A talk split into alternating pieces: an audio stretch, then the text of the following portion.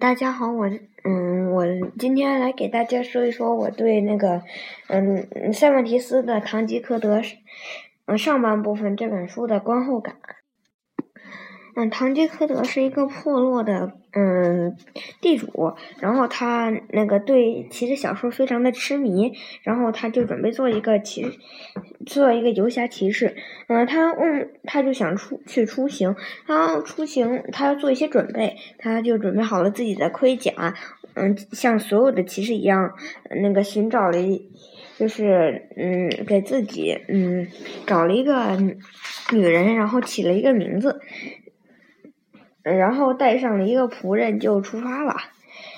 嗯，他就本来想像那个游侠起也是一样，那个嗯嗯那个锄强扶弱，但是他却因为那个爱人的事儿而闹了很多很多的笑话，然后就挨了一通打。比如说像他有一次认为风车是巨人。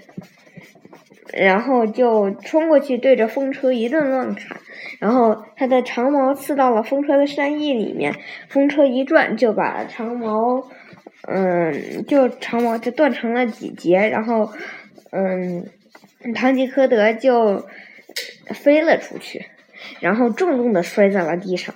我想想那样，要是我的话，早就摔骨折了。嗯，他嗯也能承受住那么大的。那么样的摔一下也挺牛的。除此之外，他和他的夫人桑丘还挨了许多许多的揍，但是主要都是堂吉诃德被揍。所以从这个故事里面，我知道了不能对任何事情太过于痴迷。比如说，对我对那个游戏太痴迷了，就有一次付出了代价，在趣味运动会上面，嗯，老师在讲规则的时候，我却在和别人谈游戏的事情，结果不知道规则，嗯，搞得搞得我在那个玩那个呃活动的时候慌里慌张的。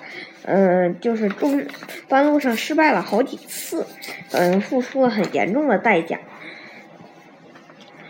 所以我们不能像堂吉诃德一样，对任何的事情太过于痴迷，搞到了不要命的地步，或者自己就想去当那种东西的地步。